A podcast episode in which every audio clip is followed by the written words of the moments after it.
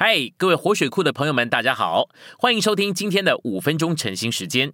晨兴五分钟，活水流得通。第六周周二，今天有两处经节。第一处是四世纪二章一节，耶和华的使者说：“我使你们从埃及上来，领你们到我向你们列祖起誓应许之地。”我又说。我永不废弃与你们所立的约。第二处是出埃及记三章二节，耶和华的使者从荆棘中火焰里向摩西显现。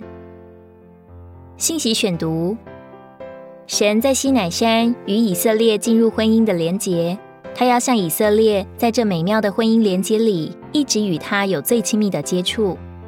但以色列弃绝神做他的丈夫，做他的王。竟随从别神行了行淫，向这些神跪拜。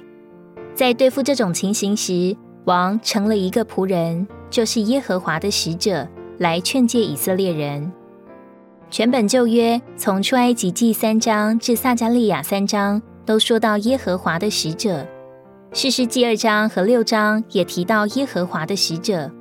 这些事例中的使者，乃是一位特别的使者。耶和华的使者就是神自己，在他神圣的三一里做仆人，服侍他的选民。摩西蒙神呼召，将以色列领出埃及时，呼召的耶和华成了耶和华的使者。在出埃及记三章，耶和华与耶和华的使者的名称是交互使用的。三一神的具体化身是基督，基督就是耶和华的使者。作为旧约里行动的耶和华，照顾以色列人。基督是行动的神，不是静默被动的神。基督是耶和华的使者，意思就是神在他神圣的三一里指派并托付他自己，采取行动照顾他的子民。因为以色列没有做正确的妻子，这位做以色列丈夫、元首和王的耶和华，就成了他妻子的仆人。这就是说，他来到妻子这里，不是做丈夫、元首或王，乃是做耶和华的使者，就是耶和华所差遣者。既然以色列没有将耶和华当作元首，他就做仆人服侍以色列。他在士师记二章里的劝诫，乃是一个仆人的劝诫。关于基督做耶和华的使者，让我们重温四福音书里所启示的基督。马太福音成名基督是君王。马可福音陈明这位君王是奴仆，因此君王救主成了奴仆救主。路加福音陈明奴仆救主是在人性美德里带着神圣属性的人救主。然而他不仅是人，他也是神。所以约翰福音陈明他是神，他是永远的神，成为肉体。所以我们的救主乃是神人，他既是君王又是奴仆。这是四福音的内在意义。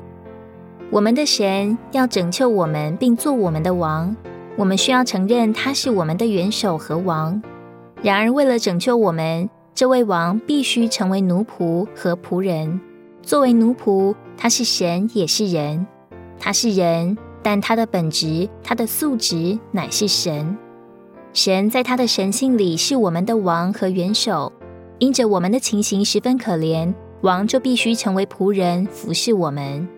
在世世第二章，神所差遣的仆人，实际上就是那行动的耶和华自己。他来不是要责备或命令，乃是要劝诫并照顾以色列。这是二章里耶和华使者的意义。二章一至五节有耶和华使者的劝诫。我们看过，耶和华的使者就是基督，作为旧约里行动的耶和华，为要照顾以色列人。今天的晨兴时间，你有什么摸着或感动吗？欢迎在下方留言处留言给我们。如果你喜欢今天的内容，欢迎你们订阅、按赞，并且分享出去哦。天天取用活水库，让你生活不虚度。我们下次再见。